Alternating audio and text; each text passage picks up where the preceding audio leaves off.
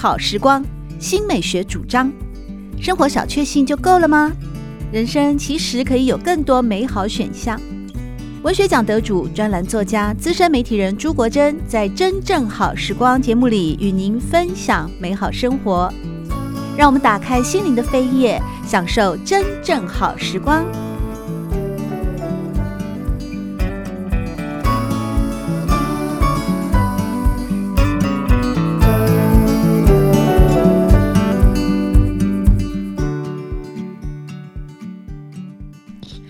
朋友们好，欢迎您来到真正好时光的节目里，我是朱国珍。在今天，我们邀请到印刻文学出版社的责任编辑林家鹏哦，要和大家呢一块介绍的这本书，真的是一本巨著啊，那就是余英时传，也带大家呢来更进一步的认识余英时先生。嘉鹏你好，听众朋友好，那主持人国珍老师你好。余英时传真的是一本哦，哇，这个比字典还要厚的书哎。那嘉鹏作为这本书的负责的责任编辑哦，首先我想先请你跟大家谈一下，就是余英时先生，他又是我们近代的非常具有代表性的文化人物哦。书里面有提到他是名满天下呀，那对我们整个的学术界也好啊，汉学界也好啊，甚至译文界也好的影响力都非常的大。那首先先请呃余英时传的责任编辑林家鹏，你跟大家。先稍微聊一下，你在编这本书的时候会不会很辛苦啊？这也是你个人有兴趣的领域吗？余英时老师他其实是真的，呃，当代华人文化界或者是这个学术圈影响力非常大的一位学者。只是因为我可能比较这个晚辈哦，那跟对于这个余英时老师的一些学术的了解或者一些生平的呃认识没有的。那么那么深，知道他是一位重重要学者，那但是对于他的认识并没有那么深刻。那其实透过这一次这个整个传记的编辑的过程，也算是重新去认识了一个呃，对我们当代这个汉学还有这个华人文化圈非常有影响力的一位重量级学者的一个生平，等于好好的呃跟着这作者的笔调重新认识一次，觉得是呃收获蛮丰富的。对啊，我也是啊，我也是透过了这次映客出版社的余英时传，我也才更加具体的认识到了余英时先生啊。我们以前在念书的时候啊。呃，像这本书里面有提到的张光直，嗯、我就记得我好像在清大有修过他的课，我记不太得了，因为我大学毕业都已经快三十多年了。但是像是余英时啊、陈寅恪啊、哦这些非常重要的思想家，在我们九零年代念大学的时候啊，哇，那你肯定都是要认识，我们认识他们，嗯、他们不是很认识我们。而这次呢，透过了余英时传这本巨著哦，又更加具体的、更进一步的了解到了。在当代的非常具有影响力的一些思想家，那一开始呢，我想还是请嘉鹏再为大家介绍一下余英时先生，他到底是一个什么样的人？也许我们还是有一些听众朋友们对于英时很陌生的。嗯哼，嗯哼，好的，我一直在强调，就是余英时余老师哦，那他是对于我们整个当代华人文化圈影响力非常大的一位学者。怎么说？因为这个。这个作者曾经在书里面有引述到，当时有一句话说，曾经有人说过这么样评价余英时哦，他说在没有胡适的年代，至少我们还能读到余英时哦，那等于是把这个余老师跟这个呃民国初年那个大学问家胡适胡适博士做一个比对哦，那就可以了解到说，余英时老师当时在这个大家的评价当中是的分量是有多么的重要。呃，于老师其实他这个出生的年代哦，刚好是这个算是中国近代历史上上面没有很安定的一个状况。他一九三零年生于天津哦，后来慢慢因为呃这个对日抗战，还有后来这个国共内战的关系呢，他变成说他早年的生涯还有他早年的求学都比较没那么安定，有点颠沛流离的，哦、对，有点颠沛流离的状况。嗯呃，书中有谈到说，他从出生到一九三七年呢，这就是在七岁之前，曾经住过北京、南京、开封、安庆等等地方，就是一直在一个属于颠沛流离的状况，东西南北都跑了。对啊，你刚刚讲了几个城市，好像脑海里对，对啊，东西南北都去了。对，就是很很不安定的一个状况哦。那一直到对日战争的爆发之后，那他呃父亲才想说把他接回他的老家，这个是安徽潜山县的一个叫关庄的这个地方，他们就是于于氏的一个祖籍的所在哦，就他们家祖籍的所在地。那从呃那个时候开始，因为战乱关系，就变成说他早期的求学。呃，没有现代现代式的教育没有那么完整。他从七岁到十四岁这一段期间呢，他是呃在家乡的那个乡下念，呃跟着私塾的老师去去念，就是传统的典籍这种汉学这种东西，一直到后来战争比较末期比较稳定之后，他十四到十六岁才开始去呃周边。旁边的县城的书城和桐城两个地方，辗转的在念中学，补足他的这个。呃，现代式的教育，所以他童年的时候接受的是私塾教育哦，嗯、但是他求学过程并不是那么顺遂，不像我们现在在成平时代啊，哎，那真的是上下课就听着钟声哦，然后中午要吃便当啊，吃营养午餐，然后接着就等放学。他那个时候的求学哦，是历程是很辛苦的，而即使在这样的情况之下，他仍然好学不倦哦，甚至后来还留美，嗯、对不对？对对对。那其实他早期这个，他在私塾书里面讲到一些，呃，关于他在那个阶段求学私塾求学的故事，是说他其实从那个时候，除了那些典籍之外，嗯、他很有兴趣的是那种呃章回小说。章回小说。对，那他小时候很喜欢，除了那些老师要教的念的那些书，他很自己去找到一本，呃，没有很完整，有点。有点残破的一本叫《罗通扫北》的这样的一个演绎的故事，对，那他很喜欢读这种历史的小说、历史的故事，可能也有一点点呃影响到他后来去选择走这个历史研究道路，或许多少有一点点关系。哎呀，那我儿子小的时候，我真应该让他多看一些什么史怀哲啊、南丁格尔啊 这样的书，说不定就会让他有一种济世救人啊，然后愿意激发励志。对呀、啊，在医学的领域或者是护理的领域去帮助更多的人哦，治疗更多的人。治不了人呢，那喜欢小动物做兽医也行，可惜好像并没有，所以真的是哦，有的时候啊，青少年啊，或者是儿童的成长经验，诶，说不定就有哪一个。契机哦，会影响到他未来的想法或志愿。而，刚刚像嘉鹏这样子在书里面所记载的，余英时小的时候，他即使在私塾，私塾念书都是经史子集啊，那些硬邦邦的东西。但是呢，这个余英时先生哦，会去看一些章回小说，特别是演绎的故事，那里面就很多历史的桥段了。那也因此，他后来就是非常著名的史学家哦，又进一步的成为了思想家。那他念历史，他后来就是在一九五五年的时候，余英时以燕京学社访问学者的身份赴美了。隔年呢，也就是一九五六年，就开始在哈佛大学的博士研究。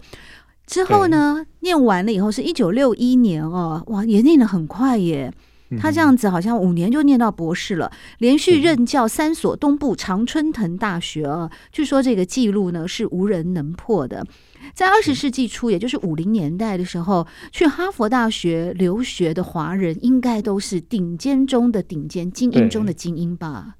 呃，照书里面的记录哦，那在二零年代左右，他在这个中国的留学生就越来越多。嗯，对。那像刚刚一开始国珍老师说的那个陈寅恪，那还有大家可能台湾比较熟悉的林语堂、俞大为等等哦，这些都是差不多在二零年代那个时候就已经赴美留学的一些学者，那也是后来很知名的一些学人。对，那刚刚说到余英时老师，他是以燕京学社的这个访问学者身份，呃，前往哈佛，这个其实跟他。刚刚讲的求学经历也有一点点渊源，因为刚刚说他后来呃私塾念完就去念中学那，用两年的时间赶快补习他整个可能错过了这个现代教育的一些内容。那他是在一九四七年就考去啊、呃，因为一开始是在东北的中正大学历史系啊，那后来又进入了北京的燕京大学历史系。嗯、那这个燕京大学哦，他之所以有机会跟这个。这个哈佛大学作为这个合作，也是一个机缘哦。因为一开始哈佛大学原本是想要跟北京大学做一个合作，嗯，那只是只是呃，因为有一些事与愿违了 啊，肯定有什么内幕。那书里面是没有提到内幕的部分，哦，是，那只是说呃。双方后来就是哈佛跟北北大双方没有合作成功。破局，嗯，对。那燕京大学刚好是一个也是差不多二零年代刚成立了一个新的学校，哦、那哈佛就跟燕京大学合作成立这个呃燕京学社，哈佛燕京学社呢一直都会定期邀请这个学者做访问啊。那学、嗯、学者学生成绩绩优的话是可以申请哈佛那边的这个奖学金去就读他们的。研究所或者博士班哦，嗯、那就因为这一层渊源，那个于老师一九五五年是以这样的一个身份来去美国做访问，这个合作的模式哦，其实除了像余英时老师啊，还有之前前面讲的那个陈寅恪啊、俞大伟啊、林语堂等等之外，其实他促成了很多亚洲中国的学生去做一些更深的研究。他比方说透过这个燕京学社去。哈佛大学深造的有齐思和、翁独健、王一彤、蒙思敏、杨连生、嗯、邓四玉等等啊。其这个是历史的部分。那其他还有考古学，有一位叫郑德坤；日本文学有周一良；佛学和印度语的研究者是陈观胜等等。这些人都是在早期透过这个哈佛与燕京学社这样的一个合作模式来。去到哈佛求学的，那其中像刚刚提到的杨连生就很重要，因为这个是后来云石的老师他去哈佛之念博士班之后，他的指导老师等于是于于老师的老师就对了，对，那也是对于他的整个研究的方向有有还有他整个文化的熏陶有很深刻的影响的一个任务这样。是余英时先生在留美的时候啊，受到了许许多多的更优秀的老师们带他，包括像刚才呢，嘉鹏跟大家提到的这个梁连生，其实钱穆也是二零年代去美国留学嘛，也算是前辈。余英时本人呢，他在五零年代留学的时候，他有没有交到一些好朋友啊？像书里面好像有提到李议员呐、啊、张光直啊。那刚才呢，嘉鹏和大家提到的那些知名的学者，也都是哈佛的精英哦、啊，很多我们听到。都很陌生，会不会是因为跟他们没有回到台湾有关？而余英时在辗转到香港新雅书院任教以后呢，回到了台湾嘛，所以他就比较为我们现在当代人所熟悉，是不是这样的一个过程？对，对，因为其实这边提到的很多的名字哦，那有一些是因为后来真的是成为各个各自领域的顶尖人物，是那也对于对于这个整个学术研究。他们那个学术领域的影响很很大，那但是有一些就是留在呃美国任教，那可能跟台湾这边的互动相对的比较少，嗯，所以变成说后来大家对于他们的认识也也比较没有那么熟悉。那其实于老师他呃早年也是经过在中国大陆那边的一些呃颠沛流离之后，好好不容易辗转到美国，也是在美国任教，但是他因为有一些他对于这个。作为作为一个学者，或者说对一个作为一个知识人，他有一些自己呃更深切的一个自我要求和他的一种追求，所以他会对于这个一些他看到的，或者是说他觉得他有义务发生的一些事情，会去做一些发言。那也因为这样的性格，导致他后来对于跟我们台湾之间其实有有一些的渊源和一些的互动。那其实后来。老师晚年呢，台湾的学界也一直都很呃努力的去邀请老师回来做一些演讲，那所以变成说，大家对于于老师会比较有多一点的听闻，或者是多一点的呃认识这样子。在今天真正好时光的节目里，我们邀请到的是印科文学出版社的编辑林嘉鹏，和大家分享的是一本非常有意义的书《余英时传》。在刚才呢，嘉鹏也和大家提到了哦，呃，余英时他是在五零年代的时候赴美留学，就读哈佛大学的博士学位。在余英时之前，有林语堂啊，有钱穆啊，啊、呃，这些名人都已经去了。哈佛大学留学了，在余英时之后也有传人哎，像是那个非常有名的黄仁宇啊，哦、黄仁宇的万历十五年，哇，那个真的是这本书一出，让全世界的人都对我们在中国历史上的明朝啊有了更进一步的认识。以前我们认识的明朝呢，我个人啦，我不敢说我们啦，可国珍我就是从那个呃戏剧节目里面看来的东厂太监呐、啊，血滴子嘛是吗？嗯、明朝就感觉又是一个蛮诡异的年代。但是黄仁宇的那一本《万历十五年》一出啊，哎呀，他就告诉大家，其实明代已经有很多事情都非常的进步了。不管是文化氛围也好，科技也好，呃，虽然它政治上可能就是一个高压统治哦，但是呢，只要不谈政治，大家呢其实过的日子哦都还蛮快乐的，饮食文学啦、服装啦，哎呀，好多的文明也都是在这个明代的末期哦，就整个的大爆发，而。完成这本书的黄仁宇就是余英时的学生哎，余英时还是他的论文指导老师。那这段情缘，嘉鹏可不可以再跟大家也分享一下呢？呃，这个事情可能从这个一九六二年哦，他开始呃，这余余英时老师他在密西根大学开始执教的时候呢，就差不多是那一年，他密西根执教第一年，他就刚好遇上了这个。哦、余英时第一次当老师的时候，就教到黄仁宇了。对对对对，而且其实事实上，这个黄仁宇的年纪是比于老师年纪比较稍大一点的。哇，对，那黄仁宇是比于老师大概年长大概十多岁，而且是一个军人出身，三十多岁才在美国上大学。那因为这个这个求学的经资机会跟这个经历会很曲折又很难得哦，所以他也很勤奋。于老师是觉得他非常的可佩哦。那其实，因为余老师呢，可能他自己一方面比较年轻，那二方面也初初开始执教。一开始他对跟黄黄仁宇黄老师之间，他并不觉得说，呃，指导教授的这是一个形式上学界的一个形式。那其实大家互相当做一个学问上地理的朋友，这样子也许会来的比较自在。那但是黄仁宇就很有趣，他觉得他坚持用一个师礼。就是以老师的资历的方式来对待他，这样子，后来慢慢演变成有一种亦师亦友的一个很密切又很非常美好的一个关系哦。那只是比较有趣的是，于于老师对于黄仁宇的这个研究的路径和方向，其实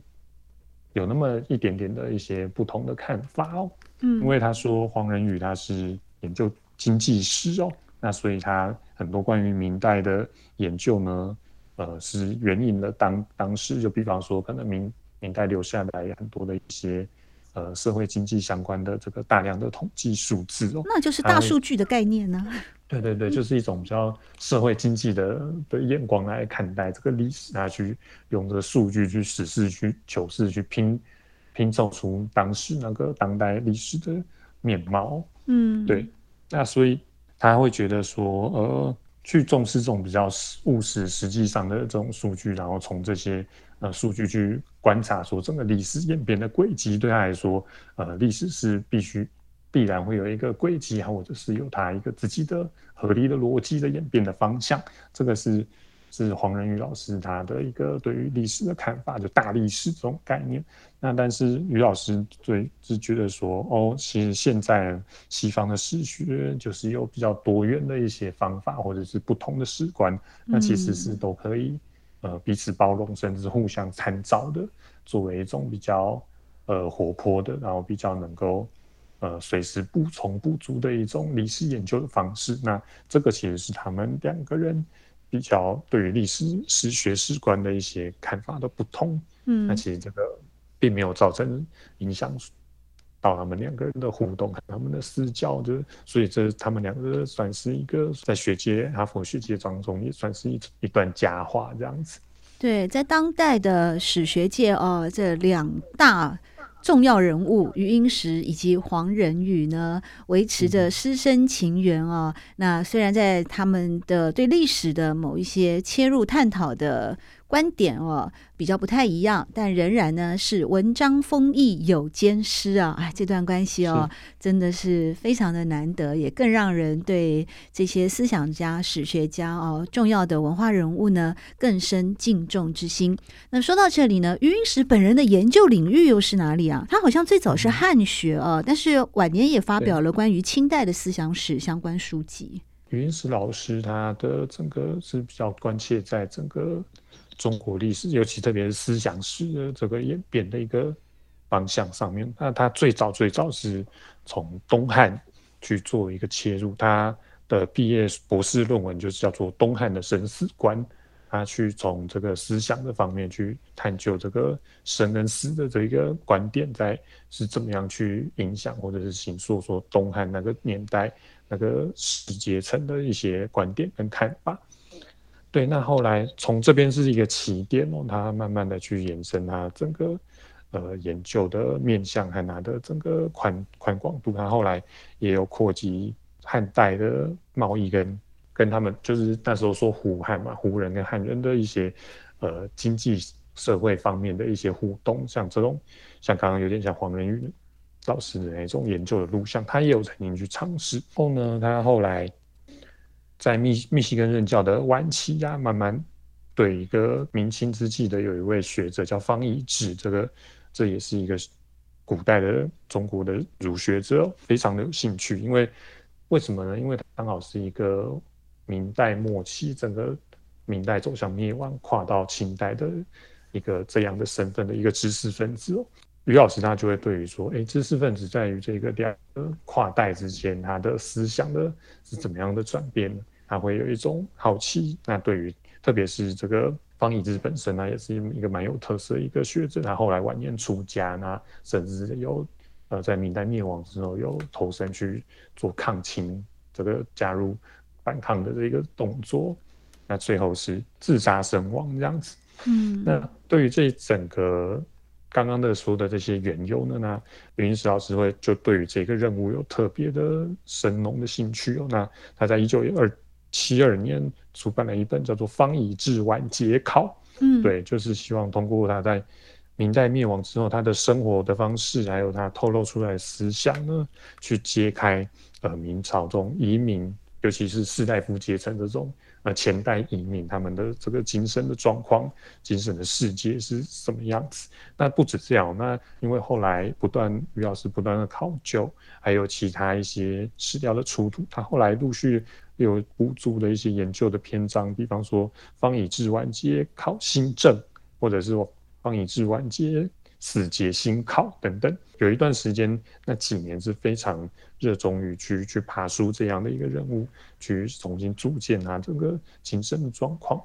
真是好学不倦的余英时先生哦，呃、嗯，不但有旧传、有原传，还有新传。嗯还有再考，一考再考，哦，不断的从历史的资料里面哦，去挖掘出新的证据。呃，虽然我们都说历史是一个已经好像大江东去浪淘尽的事情，但它是反走过必留下痕迹的哦。任何的文献呢，也都可能会让某一些历史事件有重新被醒视的机会。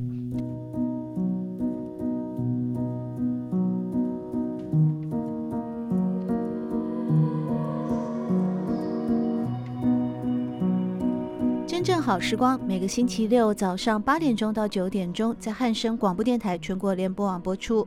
节目在广播频道播出之后，也会上传到汉声广播电台的官网。在官网当中，您可以在经典回放的单元里搜寻“真正好时光”，随时收听到国珍为各位制作的精彩内容。喜欢朱国珍制作主持的《真正好时光》，欢迎您订阅、分享或留言。随时保持互动，一起共享美好生活。